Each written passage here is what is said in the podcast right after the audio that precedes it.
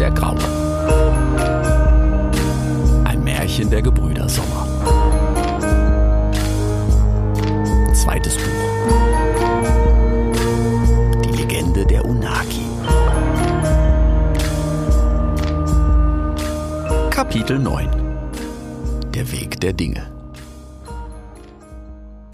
Du willst mal vergiften, du Schlange da, in mein eigenen Tempel. Wenn ich dich nicht an mein Busen genährt, mal. Leibachtst von Königsschnaden. Und so dankst du et mir, Para. Der mächtige Affenkönig Sanche kauerte über dem vor ihm winzig wirkenden Tamarin, von dessen breitem weißen Schnurrbart noch immer körniger Zuka rieselte, der ihn des Verrats überführt hatte und sich nun auch auf die orange-rot dicht vor seinem Gesicht baumelnden Filzzöpfe des Orang-Utans abrieb, worauf dieser einen der Zöpfe mit seiner riesigen Hand zur Nase führte und daran schnupperte. Den Wort, den Ehre, den Leben, der Friede im Dschungel, das schmeißt alles hör mal. Und wofür? Für süßes Pulver von der Unagi. Dafür willst du den König. Und dann auch noch mit mir, liebte Fei. Sanches Blick wanderte im noch immer im Licht der zuckenden Flammen flackernden Thronsaal umher, bis er auf die vom Arzt vergiftete Rauchwurzel fiel. Sie lag zu Füßen des aus Unagi-Artefakten angehäuften Thronhügels und war offenbar zerbrochen. rief er, während er in einer fließenden Bewegung aufstand, die an seinem Bauchseil baumelnde Chete zog und schwingend mit ihr ausholte, dass die Zöpfe seines langen Armes flogen. Digice, Onovatam! Der König hielt inne, die Klinge hoch in die Luft erhoben. Die Worte kamen von dem kleinen Affen mit dem weißen Haarkamm, der noch immer kauernd auf dem Rücken des riesigen Meerschweines saß, offenbar ein sogenanntes Kapibara, wie Rix bald erfahren sollte, und nun langsam mit wippender weißer Haarpracht an die Seite des Königs geritten kam. Nova Anamacha, Ding Digipan, Orotomatong. Der Orang-Utan brummte und hieb seine Chete in einen Haufen Kokosnüsse, die der Hüttenbauervogel aus repräsentativen Gründen im Thronsaal hatte anrichten lassen. Der gefiederte Ministar für dekorative Wohngestaltung zuckte fast noch erschrockener als Para, dessen Schnurrbart nun vor Kokosmilch triefte, als Sanchez sich tief zum verräterischen Leibarzt herabbeugte und ihn ganz genau betrachtete. Ne Doppelagent? Wie stellst du dir das vor, Nepomuk? Man müsste den Pans glauben lassen, dass der Para das nicht auf die Reihe kriegt mit dem Attentat. Dann soll er um genauere Anweisungen bitten oder was? Und man verklüngelt dann ein paar pfiffige Fragen, dass sie uns am Ende alle ihre Pläne ganz freiwillig ausplaudern. Es darf nur niemand erfahren, was hier gerade passiert ist. Ja, und der Para? Was, wenn er uns dann wieder verrät, hör mal? Dann soll er es versuchen. Der Nepomuk sagt, wir schicken ihn direkt nach Kiwili. Er weiß doch nichts wichtig von uns, hör mal. Ja, und wenn sie ihm nicht glauben? Na, dann soll er dem Para in Sorge sein. Die kleine schwarze Äffin Nilgiri, die Assistentin, die im letzten Moment ihren König gerettet hatte, blickte nun sorgenvoll vom ehemaligen Arzt und offenbar zukünftigen Doppelagenten, dem alten und im tanzenden Licht der Flammen gebrechlich wirkenden Tamarin Para, zu Nepomuk und wieder zurück. Da kann ich leider nix jeden sagen. Para, da hast du dir selbst eingebrockt, hör mal. Da kannst du jetzt noch so traurig mit deinen coolen Augen nach den Nilgiri gucken, da. Da hast du gehört. Geh hoch, Nacki Willi, stopf dich voll mit dem Zucker, bis du dran erstickst wie damals der Jorillas. Erzähl der Pansen, was du willst, von uns erfährst du nix mehr. Und wenn sie dich zu uns zurückschicken, dann will ich prickelnde Geheimnisse aus dem Panserland hören, hör mal, sonst brauchst du dich hier ja nicht erst wieder blicken zu lassen. Ring, ding, digici, sprach der Tamarin und senkte schamvoll seinen Blick zu Boden. Jod. Nepomuk, in die Nivatong. Hm, ding, digi, vatamonoce. Na, da hast du gehört, Para. Der Nepomuk brieft dich morgen früh noch kurz und dann geht dat ab. Ich hoffe, du weißt, dass du ihm den Leben verdankst. Du kennst unsere eigentlichen Gesetze für Hochverrat, hör mal. Ah, Tanja war, Digici. Gut, dann sei meine liebe Tamarin und mach uns ne ordentliche Doppelagent, bevor ich mir das nochmal anders überlege, do. Bandaron, usele ciao! rief Sanche, worauf die königliche Gibbongarde den Verräter Para wehenden Schnurrbartes aus dem Thronsaal geleitete. Gute Arbeit, Nepomuk, weitermachen. Der Blick des Angesprochenen fiel derweil auf Rix, der noch immer auf dem Thronhügel saß, wo der damalige Arzt ihn gerade noch hatte lausen sollen. Dann war alles so furchtbar schnell gegangen. Rix hatte fasziniert beobachtet und versucht zu verstehen und beschlossen sich am besten aus diesen Dingen herauszuhalten. Doch plötzlich sprach Nepomuk. Was ist das? Wieso hockt deine Katze auf den Nepomuk im Platz? Das ist Rix, der Raue, der Fuchs, der nach Serapeum will. Hat der Schwalbe dir das nicht gepfiffen, einmal? Rix, das ist Nepomuk.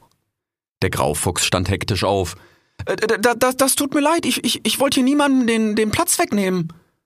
Er kletterte den Thronhügel hinab und sprach dabei. Äh, ich bin Rix. Äh, schön, Sie kennenzulernen, Herr. Ich meine, schön dich kennenzulernen, Nepomuk. Selbiger saß noch immer auf dem Rücken des Kapibaras und blickte unverändert mit schräg gestelltem Kopf und in der leichten Lüftungsbrise wehendem weißen Haarkamm auf den Graufuchs. Doch ignorierte er dessen Worte gänzlich und antwortete ohne den Blick vom Fuchs abzuwenden, dem Affenkönig. Doch, doch, der Schwalbe habe ich wohl gehört. Der Nepomuk gefällt mir nicht, wie da gesessen hat, das graue Elend. Und ganz gescheit scheint er mir auch nicht zu sein, doch. Wer will dann freiwillig zu der Eulen, hör mal? Äh, ich, ich will zu keinen Eulen. Ich, ich will nur nach Serapeum zu Sagan, der, der, der weisen Schildkröte, rief Rix und hielt im unteren Drittel des Thronhügels inne. Er war nun auf gleicher Höhe mit Nepomuk auf seinem Kapibara, worauf der Affe sprach. Dann habe ich schlechte Nachrichten für dich, Lomri. Die Eulen wirst du kaum vermeiden können. Midis auf keinen Fall. Die plant da auf Serapeum schon das ganze Jahr ihren Kongress und stümpert in Wissenschaft. Kann gar nicht genug Rock in ihre Klauen kriegen. Und du bringst ihn ja noch direkt bis ans Nest. Stimmt das, Digice, da deine Linse hat? Dürfte ich mir die vielleicht mal ansehen, mal? Nepomuks Augen wurden größer und begannen zu leuchten. Rix blickte unsicher in der Höhle umher. Sein Kranz lag noch immer in der Obhut der Flechtmarkis, die das Auge der Unaki offenbar bereits wieder hineingeflochten hatten und dies nun auch wild in Sanchez Richtung gestikulierend mitteilten. Nee, nix. Da ist schon genug von so einem Moped, mal. Lass de Sajan auch mal seine Spaß. Und nochmal kurz anlure, Digice. Und dann will er sie anfassen und am Ende doch wieder selber hin. Nix, Nepomuk. Nein heißt nein. Das ist dem Rix und den Sajan sind Schrott und das hast du so zu akzeptieren, hör mal. Der König hätte gesprochen. Hm. Linsen sind Rock, kein Schrott, sagte Nepomuk kleinlaut, zog Schmolllippen und tastete nach dem großen, platten, silbernen Fisch, der nach wie vor von einem Seil gehalten an der Seite des Kapibaras herabbaumelte. Na, du sei mal nicht gleich wieder in ihr schnappt. Mal hin Besuch und ich hen drei Tag lang angeheben, was du für clever Kerlchen bist, hör mal. Und dass du bestimmt schon eine Idee hättest, wie man den Pelz am Harpier vorbeigeschmuggelt kriegen. Das kriegen wir ohne dich sicher nicht verklüngelt, do. Da richtete Nepomuk sich wieder auf und streckte die Brust heraus, unter deren buschig weißem Fell Rix glaubte, eine oder gar mehrere große Narben erkennen zu können, wenn die Lüftungsbrise und das Flackerlicht der Flammen ihm den Blick darauf erlaubten und seinen Augen keinen Streich spielten. Wir bauen ein Moped, ne richtig große diesmal. Und dann ab da mit dem Kong runter, bis nach Serapeum da. Ja, und was ist mit der Harpie? Und der Nike bleibt da immer in der Baumkrone und kommt nimmer so weit runter. Wahrscheinlich wird er sogar am Boden zu Pfot sicher. Vor ihr zumindest. Ich weiß nicht, wo sich der Mo gerade rumtreibt. Ja, das könnte Sinn, dass der da rumschleicht, mal. Ja, ist aber auch ja. Ob der Wasser ist der Fox sicher vor der Harpie und vor der Killerkatze. Und einmal schneller, wie ob der Pfot ist oben drin, hör mal. Ja, das klingt ja erstmal ganz entzückend. Und was macht er dann am Gokta, hör mal? Ich hätte in Nellis noch der Nussschale. Wenn ich die bestelle, bevor wir hier aufbrechen, sollte sie zusammen mit unserem Kong ankommen, hör mal. Ja, leck mal, der Zöpf. Das könnte tatsächlich funktionieren einmal. Siehst du mir aufrücken, was hätte ich dir gesagt? Der Nepomuk hat immer die beste Ideen. Jetzt wird der Ehrenmeier wohl auch noch Flussfahrer da. Und Nepomuk, wenn ihr ein Moped bauen wollt, da, ich glaub, ich hätte da noch ein paar L im Throne mal. Und der König machte einen großen Satz hinein in den riesigen Haufen aus Unaki-Artefakten, so dass dieser unter Ricks Pfoten erzitterte und er, geschwind die letzten Schritte hinabgeklettert, sich schnell neben Nilgiri auf einen der üppig am Fuß des Thrones verteilten Grasflecken gesellte, worauf sie ihm höchst würdevoll zunickte, offenbar als Anerkennung, dass sie dank seiner Hilfe dem König das Leben gerettet hatte. Der Graufuchs nickte ein wenig unbeholfen zurück, da rief Sanchez, Da is es! Und winkte mit kindlicher Freude und einem langen, glatten Ast, ganz ähnlich wie ihn die Gibbongarde trug, nur dass dieser offenbar komplett aus silbrig grauem Platzteck bestand und an einem Ende in ein riesiges blaues Platzteckblatt mündete. Lure mal, Rix, das is eine Pat L. So was ist essentiell, wenn man mit einem Moped de Kong befahren will, hör mal. So kramte der König noch manches aus seinem Thronhaufen hervor und erklärte Rix, warum er es auf seiner Reise brauchen würde. Dann befahl er Nilgiri, gleich als erstes am nächsten Morgen Kapibaras satteln zu lassen, für den Transport dieser Dinge, und als seine Assistentin nicht nur wie üblich mit Ring Ding Digiche reagierte, sondern ihren König auch noch mit seiner üppig mit frisch getrocknetem Back gestopften Ersatzpfeife überraschte, da leuchteten seine Augen und Sanchez war bald in ausgelassenster Laune, wie Rix ihn noch nie erlebt hatte.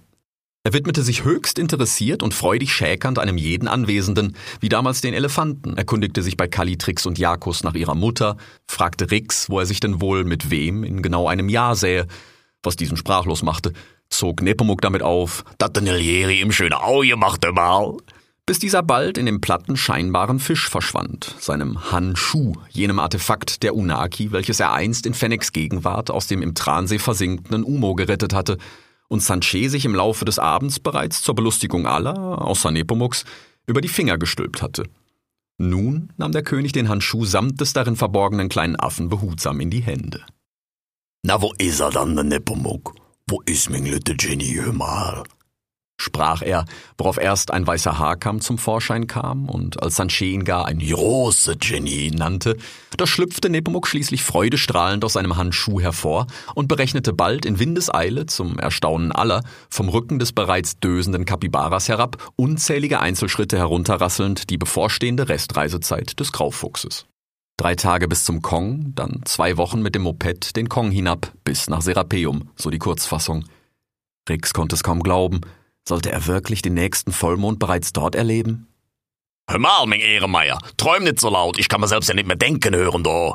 rief Sanche augenzwinkernd, während er mittlerweile, ebenso wie Nepomuk und Hilgiri, auf den Wachmacherblättern kaute, die die Affen offenbar Koa nannten und welche Rix im Gegensatz zum großen Palaver mit Herrn Gerd dieses Mal dankend abgelehnt hatte, worauf er bald tatsächlich tief schlummerte und träumte. All dieweil Nepomuk und Nilgiri noch bis in die frühen Morgenstunden um den rauchenden Affenkönig saßen und palaverten und klüngelten. Am darauffolgenden Tag wurde Rix durch ein Rumpeln geweckt. Er lag noch immer gemütlich auf seinem Grasflicken und roch den kalten, abgestandenen Rauch in seinem Fell. Die Höhle wurde mittlerweile wieder vom durch Spiegel verteilten Licht der Vormittagssonne erhellt. Rix sah vor sich den Affenkönig mitten im Thronhügel hängen, weswegen hier und da die Artefakte der Unaki rumpelnd verrutschten und zuweilen gar hinabpurzelten, von kleinen glitzernden Löffellen bis hin zu großen kantigen Kartons, die wiederum weiteren Schrott enthielten, von dem Sanche ihm in der Nacht einiges gezeigt und mit Nepomuks Hilfe erklärt hatte, doch das meiste davon hatte Rix nur unverstehend mit schräg gestelltem Kopf bestaunen können. Nun blickte er fast genauso auf den im Thronhügel hängenden Affenkönig, der mit seinen riesigen Fingern auf die winzigen Krallen dreier nun oben aufsitzender Queleas tippte und fragte, Muss ich hier irgendwas drücken? Nilieri wie dat dann? Oh, nochmal Langu, Digice. Na Allgemeinsprache, dat der Jeste auch wat verstehen mal. Was soll ich dann mit deinem Fernseher, wenn ich damit nicht einmal angeben kann, do? Da räusperte sich der mittlere der drei kleinen Vögel und Sanche machte einen erschrockenen Satz zurück, so dass er knapp neben Rix auf dem Gras landete, wo er allerdings bald mit verschränkten Beinen und geradezu kindlich verzückten Augen auf die Fernseher blickte. Herzlich willkommen, meine sehr verehrten Weibchen und Männchen. Mein Name ist Michelle und ich begrüße Sie zur ersten Dschungelausgabe unserer Nachrichten aus aller Welt, die nur wir Ihnen durch unser unvergleichlich dichtes Netz aus Korrespondenten und Dentinnen liefern können. Wortgetreu und unpolitisch, schnell wie der Wind und federnah am Geschehen, exklusiv für Quelea News. Ach nee, wat drollig. Rix fragte sich, wie Sanche es wohl geschafft hatte, die Fernseher der Elefanten einzustellen, oder ob diese schlicht alle gleich hießen. Derweil fuhr Michelle fort. Liman, die Wüste hat gewählt, doch diesen Ausgang hatte wohl niemand erwartet. Nachdem bereits am Vorabend der in Umfragen überlegen führende Marabu Leptoptilos crumenifer überraschend aus der Wahl ausgestiegen war, wurden im Endergebnis die Kandidaten Zola, Rupert und Suri gleich auf ausgezählt.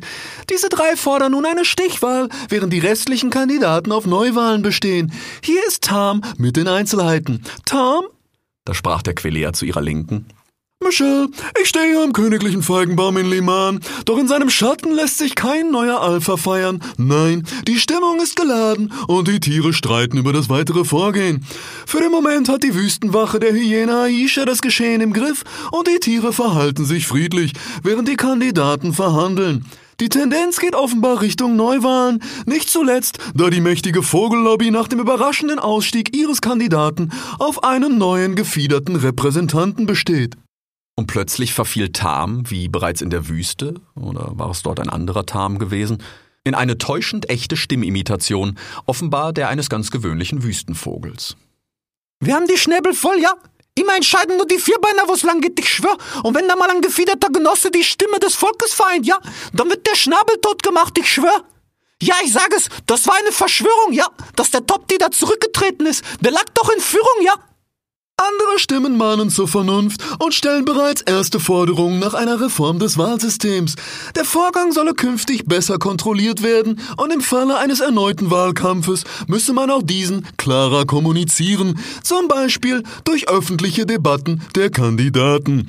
Wir bleiben für Sie dran und berichten dreimal täglich über die neuesten Entwicklungen. Zurück zu dir, Michelle. Da, was ich gesagt?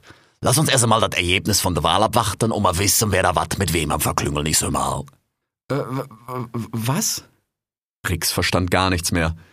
Es sollte nicht das letzte Mal am heutigen Tage und die folgenden Nachrichten für ihn noch viel bitterer sein, doch für den Moment blickte er mit großen Augen auf Sanche. Soll das heißen, du begreifst jetzt, was da los ist? Ich verstehe nämlich gar nichts mehr. Na, ich räm dich nicht, mein Ehrenmeier. Das ist offenbar Sinn und Zweck der Veranstaltung, dass da niemand mehr was versteht. Aber dein Kumpel Sanchez ist ein alter Hase in solchen Dingen und der politische Trick, den ich nicht kenn, muss nur erfunden werden, mal. Komm du erst einmal in mein Alter, dann durchblickst du noch der trübste Intrigen ihr Wässer. Es ist eigentlich ziemlich offensichtlich. Ich werde sagen, wie das da jetzt weitergeht.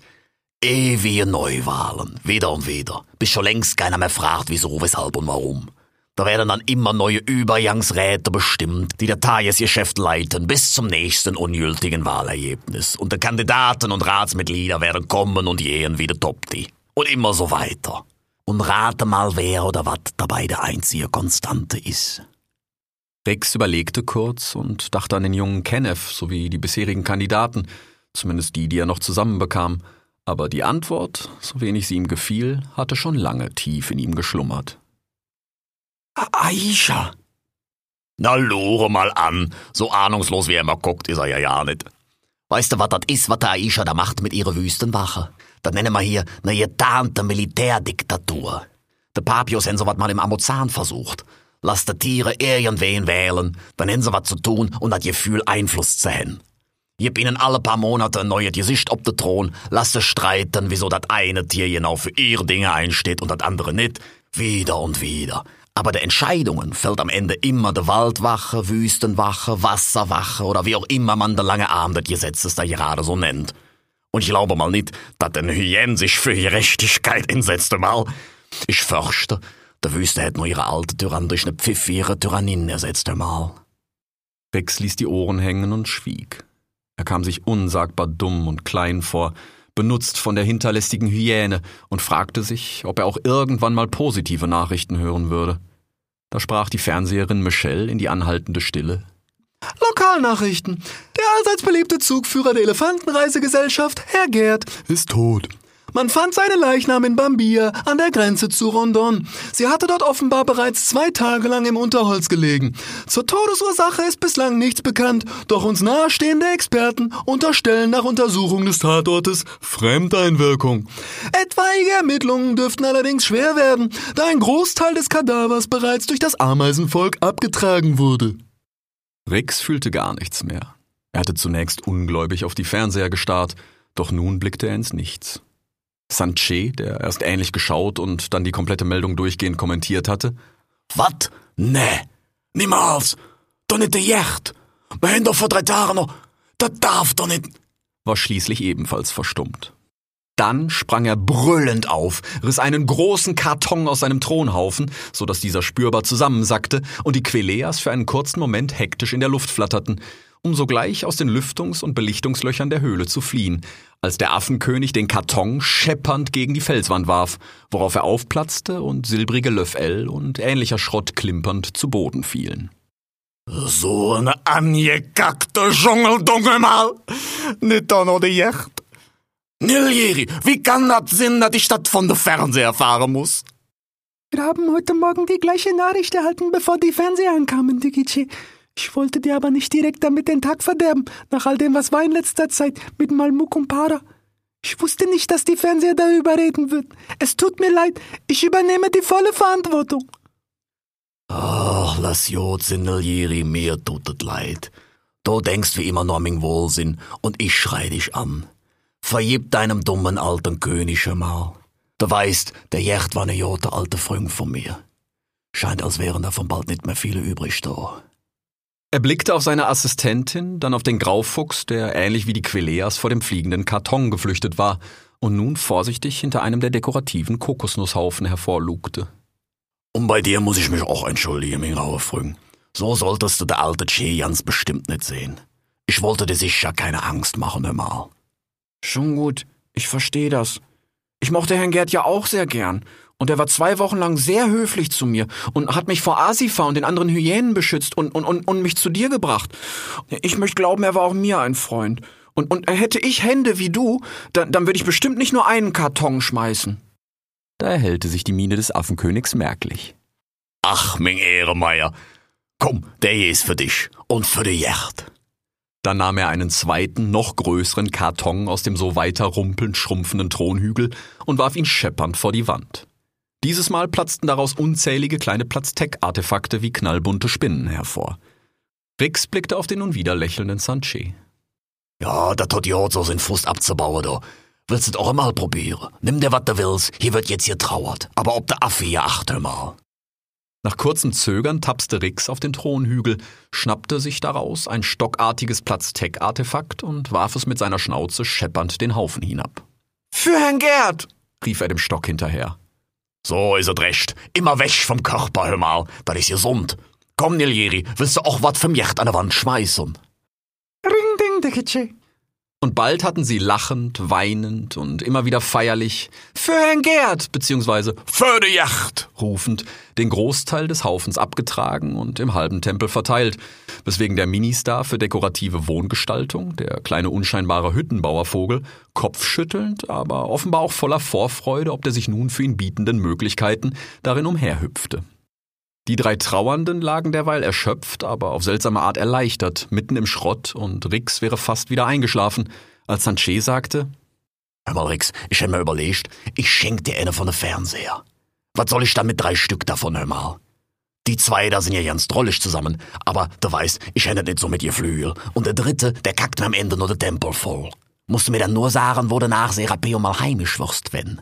Und dann hätte ich mir überlegt, Sanche, du Spaßvogel, mal, wie soll er dir denn sagen?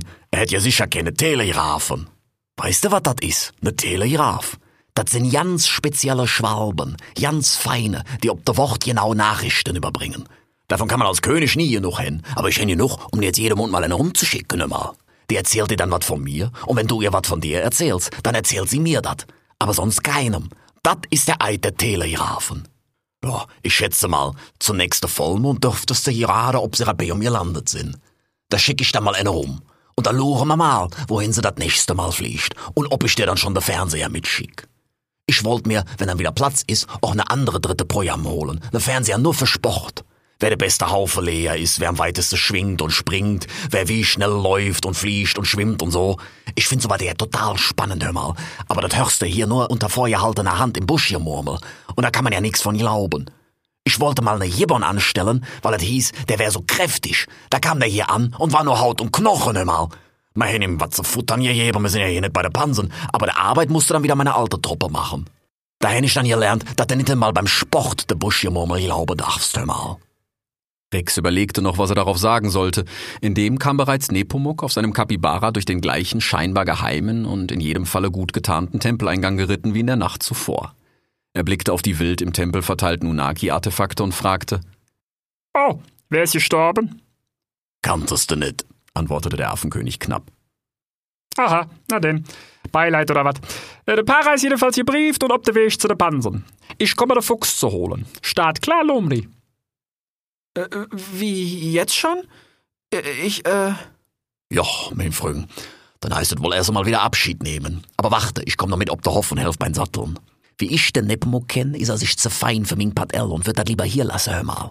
Stimmt doch, Nepomuk. Am liebsten würdest du alles alleine machen und bloß keine Hilfe annehmen, hör mal. Der Angesprochene schwieg und tastete nun wieder nach dem an der Seite des Kapibaras herabbaumelnden Handschuh. Aber für Rex der Jaue, Ehremeier von Skinkton, Revolutionär der Wüste und Freund der Affen soll nur das beste gerade Jod genug sein, hör mal. Niliri, Hände Flechtmakis in Kranz schon fertig. Ring ding dicke liegt mit dem Padell bereits reisebereit beim Transportgut. Na denn. So standen sie schon bald inmitten des großen Platzes vor den mächtigen Stufen des Karl Enders, und während die Affen gleich zwei Häufchen Kapibaras mit allerhand Unaki-Artefakten bepackten und sie mit Seilen an sogenannten Sattellen befestigten, was Rix wie fast alles im Dschungel zunächst mit großen Augen bestaunte und zu verstehen versuchte, schlüpfte der junge Graufuchs schließlich wieder in seinen Kranz. Die Flechtmakis hatten ganze Arbeit geleistet. Seitdem Kipp seine Kreation das letzte Mal in den Donnerbergen eingestellt hatte, hatte sie sich nicht mehr so bequem um Ricks Hals geschmiegt, und selbstverständlich steckte nach wie vor das Auge der Unaki darin. Rix hatte daran eigentlich auch keine Zweifel gehabt, gerade nachdem es Sanche gewesen war, der ihn hatte überzeugen müssen, seine Reise nach Serapeum überhaupt noch anzutreten. Er selbst hatte keinen Sinn mehr darin gesehen, als es hieß, die Affen hätten gleich mehrere dieser durchsichtigen Steine. Doch Sanche war sich sicher, dass die Schildkröte Sagan wohl nach genau einem solchen Stein, wie Rix ihn trug, suchte. Offenbar kannte Sanche die Schildkröte von früher, ebenso wie er zu Ricks großem Erstaunen den Raben Uatu gekannt hatte. Rix hatte noch unzählige weitere Fragen an den Affenkönig und wäre am liebsten noch lange in Rondon geblieben, bevor er den ursprünglichen Wunsch des Raben erfüllte, das Auge der Unaki der Schildkröte zu bringen. Doch auch dies sah Sanche anders. Versteh mal nicht falsch, mich rauer Früng, ich hätte dich gerne noch was hier behalten. Du bist ein umgänglicher Typ, redest nicht so viel und staunst über all mein Kram, das ist für mich auch mal wieder schön. Die Affen staunen über nix mehr und ewig haben sie was zu kacken. Da kann ich mal auf den Kopf stellen und mit den Füßen klatschen und sagen, der Affen, zu faul der Hände zu nehmen, ist er der Sanche. Aber so gerne ich dich auch noch was hier hätt, ich hätt viel zu tun einmal. Dat Hickhack mit de Pansen und der Friede mit de Papios ist auch nicht selbstverständlich schade. Der ganze Dschungel fühlt sich an wie das Holz von der Kali, Trix und Jakus, kurz bevor das knistert und dann brennt. Und wenn man es einmal löschen muss, dann ist es meistens zu spät. Wer schlau ist, guckt, dass das ja nicht erst brennt einmal. Das gehört auch zu der königlichen Aufgaben. Und da ist auch nicht ewig zick. Zwei, vielleicht drei Wochen noch, dann beginnt die Rehenzeit. Da willst du nicht mehr ob der Kong sind, glaubet mir. Rix nickte verstehend, aber auch ein wenig traurig. Dann sammelte er sich, richtete sich auf und sprach. Danke für alles, großer Che. Ich, ich wünsch dir und euch alles Gute und, und viel Erfolg mit den Pansen. Ja, Che dankt, aber für mich geht das jetzt erst einmal nach Bambia. Ich glaube mal nicht, dass die Stadt mit den Yacht einfach so stehen lasse. Das war einer meiner besten und ältesten Freunde, hör mal. Und was noch viel schlimmer ist, der Fernseher hindert von Fremdeinwirkung Set. Stell dir das mal vor. Wer oder was auch immer in der Lage sein sollte, so eine große, starke Elefantenbulle zu reißen, den oder das will ich ganz sicher nicht so nah an unsere Grenze rumlungern, Hendo. Das stimmt. Da hatte ich noch gar nicht dran gedacht. Ich habe noch kein Tier getroffen, bei dem ich mir auch nur vorstellen könnte, dass es eine Gefahr für einen Elefanten wäre. Und ganz bestimmt nicht für Herrn Gerd. Und ich habe nun schon eine ganze Menge Tiere getroffen. Na, das will ich doch wohl meinen, do. Weißt du was? Wenn ich das alles erledigt habe mit dem Auge der Unaki, dann komme ich wieder und helf dir. Herr Gerd war auch mein Freund, und kein Mörder meiner Freunde soll sorglos durch sein Leben gehen. Ach, das hast du schön gesagt mal. Genau so machen wir das. Dann nahm der Affenkönig den Graufuchs ein letztes Mal in seine riesigen Hände und flüsterte noch eine kurze Weile mit ihm, bis sie sich schließlich endgültig verabschiedeten. Darauf schwang Sanche mit der ersten Liane, die er greifen konnte, in den Dschungel, die kleine schwarze Nilgiri dicht hinter ihm in den Baumkronen. Der Affenkönig und der Graufuchs sollten tatsächlich Freunde fürs Leben werden und großen Einfluss auf ihr gegenseitiges Schicksal nehmen, doch würden sie einander niemals wiedersehen. B bist du immer so still? Fragte Rix irgendwann den schweigsam auf seinem Kapibara nach Süden reitenden Nepomuk. Rix trottete neben ihm und es folgten ihnen die zwei Häufchen randvoll bepackter Transportkapibaras, nun schon den halben Tag lang. Es begann langsam zu dämmern, sofern Rix das tief unter dem dunstigen Blätterdach des Dschungels einschätzen konnte, und ihm war irgendwann aufgefallen, dass der Affe auf ihrem gesamten Weg noch kein einziges Wort gesprochen hatte. Der Graufuchs selbst hatte ebenfalls geschwiegen, war die gesamte Zeit in Gedanken, beschäftigt mit den Ereignissen der letzten Tage und ärgerte sich, dass er darüber so manche Frage, die ihm eigentlich auf dem Herzen gebrannt, vergessen zu stellen hatte. Nach seinem Verhältnis zu Uatu hatte er Sanche fragen wollen und nicht zuletzt nach den Geschichten über den Promet El Arakash, die Legende vom Bringer des Feuers, hatte er doch gehofft, der Affenkönig wisse etwas darüber und vielleicht könne er gar ein wenig Licht in diese für Rick so dunkle Sache bringen, sowie in den Bunker und den Tempel, die Affen verstanden es offenbar, jede noch so magisch erscheinende Sache zu entzaubern, mit ihrer komplexen Wissenschaft zu erklären und gar zu beherrschen, wie das Licht, die Luft, das Feuer. Rix konnte sich kaum vorstellen, eines Tages auch nur die Hälfte all der Dinge, die er hier gesehen hatte, zu verstehen. Auch hatte er unbedingt mehr über die Unaki wissen wollen, woher sie gekommen und wohin sie gegangen waren, Doch diese Fragen würden warten müssen, bis Sanche ihm den Telegrafen schickte. Vielleicht könnte er auch bald die Schildkröte Sagan fragen. Wenn sie wirklich weise war, dann würde sie doch auch sicher mehr über die Unaki wissen, sollte man meinen. Als ihm plötzlich einfiel, dass er nun ja jemanden kannte, der bereits von den Unaki entführt worden war, wenn er Sanche richtig verstanden hatte. Darauf hatte Rix schließlich bemerkt, dass dieser jemand nun schon den halben Tag wortlos nach Süden geritten war, und so hatte der Fuchs schließlich das Schweigen gebrochen. Wenn Nepomuk nichts zu sagen hat, sagt Nepomuk auch nichts. Nepomuk hat gesprochen, antwortete der Affe. Das klingt ziemlich einleuchtend. Scheint mir nach meiner Erfahrung aber eher selten zu sein. Hier im Dschungel erst recht, sagte er und meinte damit sowohl den ohne Unterlass Klepperkes haltenden Affenkönig, ebenso wie die nun wieder ununterbrochen um sie herum zwitschernden und brüllenden Tiere. Doch Nepomuk schien seine Anspielung entweder nicht zu verstehen oder er hatte auch dazu schlicht nichts zu sagen. Also fragte Rix weiter. Warst du schon immer so oder ist das erst seit äh, Hannibal? So, so nennt ihr doch dieses Umo, der Unaki, in dem du warst, oder? Nepomuk schien für einen Moment wieder nach seinem Handschuh zu tasten. Dann überlegte er sich offenbar anders und sprach Was war der schlimmste Tag deines Lebens? Rix überlegte. Es gab da einige Kandidaten. Die Schlacht an den Klippen, die Revolution, den Tag am und im Uru, die Nacht, als seine Schwester entführt wurde, der Tag, als der Habicht Uatu gepackt hatte. Selbst der heutige Tag war bereits wieder im Rennen, hatte er doch begonnen mit der Nachricht über Herrn Gerds Schicksal und war noch lange nicht um. Stell dir vor, so wäre dein gesamtes Leben verlaufen. Würdest du darüber gerne reden wollen? Wahrscheinlich nicht. Und bald schwiegen beide wieder. Nepomuk wollte offenbar nicht mit ihm sprechen und Rick selbst war durch dessen Frage noch nachdenklicher geworden. War sein gesamtes Leben nicht tatsächlich auch bereits eine Reihe der schlechtesten Tage, die man sich vorstellen kann? Der Tod und das Leid schienen ihn zu verfolgen, wohin auch immer er kam, und niemand schien sicher. Nicht mal Herr Gerd, das mit Abstand kräftigste Tier, das Rix je getroffen hatte. Und nun war auch dieser tot. Wie Frau Flaki, Fennec, Uatu. Rix zögerte. Für gewöhnlich hätte er in dieser Reihe auch seine Freunde Kip und Altobello mitgezählt. Aber war er wirklich sicher, dass sie tot waren? Er hatte seine Kaktuswurzelvision damals so gedeutet, aber konnte er wirklich Gewissheit haben? Seltsamerweise hatten sich seine Gefühle in dieser Sache zuletzt deutlich geändert, seit er das erste Mal Spinnisch gesprochen und geglaubt hatte, er würde wieder in der Höhle unter Skinkton stehen. Und mit jeder Spinne und mit jeder Ameise, mit denen er seitdem versucht hatte zu sprechen, war in ihm das Gefühl gereift, dass seine Freunde auf ihm noch lebten. Konnte es wahr sein? Oder war es einfach nur sein innigster Wunsch, der aus ihm sprach? Wer oder was würde wohl eher recht haben? Eine Vision unter Einfluss einer Kaktuswurzel oder ein Gefühl, das für ihn aus einer Sprache wuchs, die für die meisten Dschungelbewohner nur wie raschelnde Blätter klang und ihn bei jedem Versuch, sie zu sprechen, weilenlang einschlafen ließ. Auch zu diesen Dingen hätte er den Affenkönig gern ausgefragt, schien dieser doch reichlich Erfahrung mit Wachmacherblättern und getrocknetem Rauchkraut und solchen Dingen zu haben. Vielleicht wusste er auch etwas über Kaktusvisionen. Der einzige Experte für Spinnisch, den Rix kannte, war Sanche ohnehin. Doch nun trabte er neben dessen außerhalb des Tempels offenbar äußerst schmallippigen Wissensminister. Schließlich sprach dieser doch noch kurz. Allerdings gab Nepomuk nur den Kapibaras den Befehl zum Halt und rief das Nachtlager aus, wofür er wenige für Rix unverständliche affige Worte in die Baumkronen gerufen hatte. Umgehend waren daraus verschiedenste Affen, von kleinen Makis über mittelgroße Lemure und Spinnenaffen bis hin zu mächtigen Gibbons zu ihnen herabgehangelt und hatten in Windeseile die Kapibaras entladen. Offenbar galt das Wort Nepomuks hier im Dschungel als das Wort des Königs. Jedenfalls wirkten die Affen bei ihrer Arbeit kein Stück weniger motiviert, als wenn sie Sanches Befehle befolgten.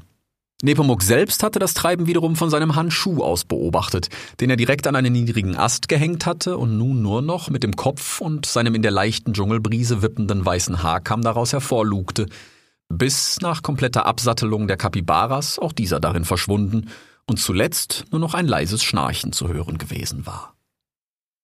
Was Rix nicht wusste, war, dass Nepomuk seinen Handschuh direkt wieder verließ, als der Graufuchs eingeschlafen war, ihn mit den Augen vermaß wie einst Fennec und später der Apotheker Skinkus Ginkus und schließlich fast lautlos mit wippendem weißen Haarkamm im Unterholz verschwand. Die folgenden zwei Tage verliefen ganz ähnlich. Nepomuk ritt wortlos auf seinem Kapibara vorne weg, Rix trabte in Gedanken dicht neben ihm, wie hinter ihnen die bepackten Riesenmeerschweine, mit denen der Fuchs irgendwann ein Gespräch hatte anfangen wollen. Doch sie waren zwar herzensgut und äußerst gesellig, nicht selten sah Rix sie in den Mittagsruhepausen oder den Nachtlagern miteinander, aber auch mit manch einem Affen, Vogel oder anderen Dschungelbewohner tiefenentspannt verkuschelt beieinander liegen. Nur Sprache gehörte offenbar nicht zu ihren Stärken. Zwar konnten sie offenbar jeden gegebenen Befehl verstehen, sowohl auf Affig als auch in der Allgemeinsprache, sei es in Sanchez königlichem Dialekt oder dem von vielen Affen wie zum Beispiel Nilgiri gesprochenen Dschungeldialekt, und wenn man ihnen ein liebes Wort gönnt, kniffen sie meist grinsend ihre Augen zusammen und wackelten freudig mit ihren verhältnismäßig kleinen Ohren. Doch ihr aktiver Wortschatz verfügte lediglich über zwei Namen. Kapi und Bara, wobei alle Weibchen auf ersteres und alle Männchen auf letzteres hörten und sie sich untereinander durch kaum hörbar unterschiedliche Betonungen dieser Namen offenbar gar verständigen konnten. So war es nicht selten, dass Rixi im Nachtlager, vor allem aber später auf der Mopedbaustelle am Kong, wild durcheinander schnatternd Kapi, Kapi, Bara, Bara, Kapi, Kapi, Bara, Bara, Kapi, Bara rufen hörte, ohne die geringste Ahnung, was sie da miteinander sagen wollten. Den mächtigen Dschungelfluss Kong erreichten sie endlich am späten Nachmittag des dritten Tages, und während Nepomuk alle in Hörweite befindlichen Affen zum Absatteln zusammengerufen hatte, lag Rix am Ufer und genoss es endlich einmal wieder den freien Himmel zu sehen. Er lag bald etwas abseits des ihm mittlerweile vertrauten Affenbaustellengewusels in den letzten Strahlen der im Westen hinter den Baumkronen untergehenden Abendsonne, Rix hatte den Affen wiederholt seine Hilfe angeboten, doch Nepomuk hatte ihm nur wortlos seine Hände vors Gesicht gehalten, dann auf Rix Pfoten gezeigt und verächtlich geschnauft, weshalb der Graufuchs sich schließlich zurückgezogen hatte. Auch war er todmüde gewesen nach drei Tagen des Durchmarschierens, etwas, was auf Imir oder auch seiner Zeit mit Fennec eine Selbstverständlichkeit gewesen war. Mondelang war er damals am Stück gelaufen, ohne auch nur einen Tag Pause. Aber nachdem er zunächst wochenlang von den Elefanten und zuletzt von Sanchez getragen worden war, war er es schlicht nicht mehr gewöhnt, so lange auf den Beinen zu sein. Er sorgte sich noch kurz bei langsam schwindendem Bewusstsein, ob, wenn er nun wirklich zwei Wochen auf einem Moped, wie auch immer das wohl aussehen würde, den Kong hinabfahren würde, an seinem Ziel angekommen, seine Beine ihm überhaupt noch gehorchen würden. Doch bald schlief er tief und fest und träumte ein wildes Durcheinander, an das er sich am nächsten Tag allerdings nicht mehr erinnern konnte. Nicht zuletzt, da dieser Tag direkt damit begann, dass diverse große Gibbons mächtige Äste und sogar drei dicke Baumstämme zusammentrugen und polternd zueinander warfen, während ein Haufen Flechtmakis und Lemure Stroh und lange Gräser häuften, welche sie neben die von den Kapibaras mitgebrachten Seile warfen, was Nepomuk vom Rücken seines persönlichen Reittieres aus lautstark und wild mit seinen kleinen pelzigen Ärmchen wedelnd dirigierte. Zuvor hatten die Affen offenbar bereits ein grobes Netz mitten durch den Fluss gespannt, und Rix fragte sich, wie sie dies nun wieder bewerkstelligt hatten und vor allem, welchem Zweck es wohl dienen sollte. Er wollte gerade ohne wirkliche Hoffnung auf eine aufschlussreiche Antwort Nepomuk danach befragen, als dieser rief Wanderung? Flimflam? Worauf sich drei der Gibbons mit jeweils einem langen, an einem Ende krummgebogenen Ast am Ufer direkt beim gespannten Netz versammelten und wie Nepomuk und die anderen Affen gespannt nach Westen den Fluss hinaufblickten. Dieser verschwand in einiger Entfernung hinter den Bäumen, wo er offenbar einen Knick nach Norden machte, so wie der Affenkönig es Rix auf der Karte in einem seiner Buchmopeds gezeigt hatte. Rix fragte sich noch kurz, ob man in dem Moped, das die Affen nun im Begriff waren für ihn zu bauen, wohl auch blättern können würde, oder ob Moped ganz ähnlich wie Schrott oder Rock Begriffe waren, die ganz unterschiedliche Dinge bezeichnen konnten und man ein tiefes wissenschaftliches Verständnis dafür haben musste, um diese Worte richtig zu nutzen. Immerhin hatte Nepomuk sogar den Affenkönig korrigiert, dass sogenannte Linsen, wie das Auge der Unaki, offenbar Rock und kein Schrott waren. Da sah er plötzlich aus dem Norden hinter den Baumkronen zwei große Vögel über dem Fluss auftauchen und seinem Verlauf in ihre Richtung folgen. Der eine nahe des nördlichen, der andere nahe des südlichen Ufers. Wie sie näher kamen und immer größer wurden, konnte Rix erkennen, dass sie, kaum überraschend, knallbunt waren. Interessanter war allerdings, dass diese Ara genannten Vögel jeweils ein langes Seil in ihren Klauen hielten, welche wiederum beide schließlich in der Mitte des Flusses mündeten. Sie schienen an etwas auf dem Wassertreibenden befestigt zu sein und Rix wollte gerade ungeduldig und neugierig in die Runde fragen, in der ihn allerdings nur Nepomuk und die Kapibaras verstehen konnten, weswegen er weder von ersterem noch von letzteren eine aufschlussreiche Antwort erwartete. Da rief der Wissens- und Forschungsminister Lumri, das ist eine Nussschale. Habe ich extra in Nellis bestellt. Hoffentlich passt du da rein. Schließlich landete das offenbar von Papageien gelenkte Treibholz mitten in dem gespannten, grobmaschigen Netz, worauf die Gibbons es vermittels der daran angebundenen Seile an Land zogen und Rix staunte wieder einmal. Tatsächlich sah es aus wie eine riesige querliegende Eichel, fast so groß wie ein liegendes Kapibara. Offenbar war diese Nussschale ausgehöhlt und bis auf einen kleinen runden Deckel aus einem einzigen Stück Holz gefertigt worden. Die wirst du am Gokta brauchen. Das ist ein riesiger Wasserfall hinterm Amazon, umgeben von Klippen. Der einzige Weg dort runter führt für dich in diesem Ding. Und zum ersten Mal seit Sanches Tempel sah Rix Nepomuk lächeln, ja sogar strahlen, wie er die Nussschale erklärte. Wir werden sie noch von innen mit Stroh auffüttern, bis du darin in jede Richtung gepuffert bist. Unsere ersten beafften Testfahrten ohne Pufferstroh waren, ja, sagen wir, nicht von Erfolg gekrönt. Mittlerweile kletterten der Graufuchs und der Affe auf dieses kieselglatte Gefährt, das von sogenannten Keilen in Position gehalten wurde, und Nepomuk erklärte freudestrahlend weitere Einzelheiten, wie den Deck L, der mit einem raffinierten, aber doch simplen Mechanismus selbst für Rix mit seiner Schnauze von innen zu verriegeln war, wodurch das Innere der Nussschale sogar im Falle längerer Tauchphasen trocken bleiben sollte. Nur sollte man nicht allzu lange bei geschlossenem Deck L drin bleiben, sonst wird irgendwann die Luft knapp und äh, man erstickt, wie wir in Nellis rausfinden mussten. okay. Äh, ja, gut zu wissen, danke. Aber geniale Idee. Äh, deine, vermute ich? fragte Rix, der mittlerweile die Nussschale von innen inspizierte. Tatsächlich hatte er nicht allzu viel Platz darin, aber entgegen Nepomuks ursprünglicher Befürchtung passte er letztlich doch bequem hinein. Der Affe wiederum antwortete mit breiter Brust, deren weißes Fell tatsächlich diverse von der leicht wehenden Brise nun entlarvte Narben verbarg. Selbstverständlich! Die Idee kam mir, nachdem ich meinen Handschuh aus dem Transee in der Wüste retten musste. Ich hatte befürchtet, danach tauchen zu müssen, und fast wäre es auch dazu gekommen. Amateure allesamt im sandigen Land. Wussten nicht mal, wie man eine UMO-Absturzstelle anständig absichert. Rückständige Landeier. Und mittendrin ein Fuchs, wie du, nur kleiner, will für den König verhandeln und redet, als wäre seine Schnauze undicht. Ich, ich, ich, ach wa ja, jalla, jalla, balla, balla, abergläubisch wie drei Raben und voll mit Haufen von Legenden und Mythen. Alles Quatsch. Und er kannte nicht mal den Unterschied zwischen Schrott und Rock. Aber das Wasser anbeten, vielleicht hilft's ja. Eine Beleidigung für jeden, der selbstständig denken kann. Pff. Rix fühlte, wie Wut in ihm aufstieg.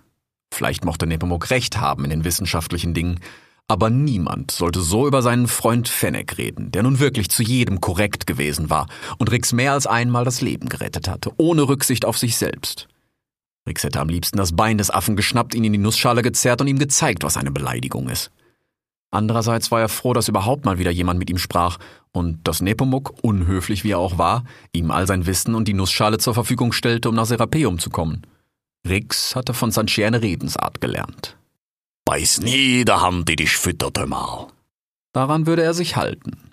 Aber mögen würde er diesen kleinen Rüpel mit seinem weißen, wippenden Haarkamm ganz sicher nie. Um sie herum arbeiteten derweil die Affen, und als Rix schließlich wieder aus der Nussschale hervorkam, sah er, dass sie die drei Baumstämme bereits nebeneinander gelegt und mit Seilen zu einer großen Fläche zusammengebunden hatten – nun wuselten die Flechtmakis darauf herum und befestigten vermittels weiterer Seile und langer Gräser diverse Äste, deren Funktion Nepomuk Rix bald erklärte. Am wichtigsten war ihm offenbar das sogenannte Ruder am Ende des Mopeds. Und nachdem verschiedene Konstruktionen nicht so funktioniert hatten, wie der Forschungsminister es sich eigentlich vorgestellt hatte, ließ er schließlich zähneknirschend das silberblaue Padel Sanchez dafür einbauen. Zuletzt schoben die Gibbons das mit mehreren Seilen an Land befestigte Moped halb ins Wasser und setzten die mittlerweile randvoll mit Stroh und Proviant für zwei Wochen gefüllte Nussschale mitten darauf, wo sie sie wiederum mit diversen Seilen sicherten. Komm, Lomri, Testfahrt mit Stützseilen. Die mache ich noch mit. Ach ja, und äh, vielleicht solltest du das hier kauen, sprach Nepomuk und reichte ihm ein Blatt. Äh, was ist denn das? Das ist äh, äh, Flussfahrtskraut. Vielen wird vom Wellengang schlecht. Seekrank nennt man das auch. Das hier verhindert das. Okay. Rix nahm es ihm vorsichtig aus der Hand und kaute artig. Ah, nicht zu lange kauen, das ist kein Koa. Am besten gleich schlucken. Okay. Bald stand er mit Nepomuk auf dem Moped, das nun alles in allem dreimal so lang und dreimal so breit war wie der Graufuchs, und die Gibbons schoben es ächzend und stöhnend endgültig ins Wasser. Es wurde nun nur noch von einem einzigen Seil gehalten, und die Strömung konnte es offenbar kaum erwarten, es mitzunehmen. Nepomuk stand derweil am Ende und hielt das nun Ruder genannte Pad-L in der Hand. Pass auf, wenn du nach links willst, musst du es nach rechts schieben und umgekehrt. Na, hier geht es erstmal eine ganze Weile geradeaus und die Strömung sollte dich eigentlich tagelang ganz allein in der Mitte des Stromes halten. Äh, dafür kannst du das Ruder hochnehmen oder hier in der Mitte festklemmen. Aber ab dem Amazon wirst du ordentlich rudern müssen. Da gibt es Felsen im Fluss und Stromschnellen. Und wenn es zu wild wird, will ich mich an deiner Stelle in die Nussschale setzen und das Schlimmste abwarten. Am Kokta, dem großen Wasserfall sowieso. Da solltest du auch am besten die Seile lösen. Das geht, wenn du hier, hier und hier ziehst. Rix versuchte ganz genau aufzupassen, als er merkte, dass ihm langsam ein wenig schwindelig wurde. Wurde er bereits seekrank oder bekam ihm schlicht das Gegenmittel nicht? Nepomuk? Ich, ich, ich glaube. Er musste sich setzen und kämpfte damit, die Augen aufzuhalten. Da kam ihm der Affe mit seinem weißen Haarkamm ganz nah und flüsterte. Nimm's nicht persönlich, Rumli. Ich wünsche dir, dass du gut durchkommst. Aber ich kann nicht zulassen, dass Sanchez, der alte Narr, seine Sentimentalität über die Wissenschaft stellt. Was meinst du? Du bist in eine Sache getapst, die ein paar Happen zu groß für dich ist. Manches sollte man denen überlassen, die sich damit auskennen. Sprach Nepomuk, griff plötzlich mit einer gezielten Bewegung in Ricks Kranz und nahm sich das Auge der Unaki. Wusste ich's doch! Das große! Tschü, du Narr! Rief er und sprang sogleich auf das letzte Seil, das das Moped sicherte, balancierte geschwind mit der Linse in den Händen an Land, von wo er zuletzt dem Graufuchs zurief. Gute Reise, Lumri. Vielleicht sehen wir uns ja mal wieder. Grüß mir die Schildkröte. Dabei löste er das Seil und kletterte schließlich geschwind und freudig jauchzend mit der Linse unter einem Arm hoch hinauf in die Baumkronen. Rix hatte zunächst versucht, sich zu wehren oder zumindest etwas zu entgegnen, doch er war wie gelähmt und schaffte es nicht länger, die Augen aufzuhalten. Da hörte er aus einiger Entfernung einen markerschütternden Schmerzensschrei. Er blickte noch einmal hinauf und wie auf dem Moped den Kong hinabtrieb, sah er einen riesigen grauen Raubvogel, größer als die Geier, hoch in der Baumkrone mit seinen mächtigen Klauen auf dem winzigen Nepomuk stehen. Der Blick des Vogels suchte den des Fuchses, und Rix erschauderte, als sie sich trafen. Kalt und gefühllos starrten diese tiefschwarzen Augen, und Rix wusste, ohne zu verstehen warum und wie, dass dies die Harpie Nike war. Er kämpfte darum, wach zu bleiben, doch bald wurde ihm schwarz vor Augen. Da rumste es plötzlich direkt vor seiner Schnauze, und mit letzter Kraft blickte er noch einmal auf. Vor ihm lag der ausgerissene Arm Nepomuks, in der steif verkrampften Hand das Auge der Unaki. Dann fiel Rix endgültig in einen tiefen, traumlosen Schlaf.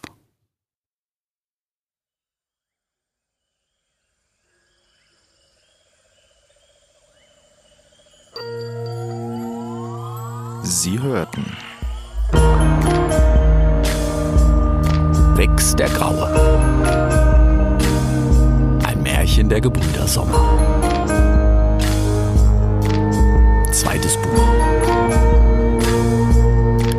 Gebäude der UNAKI.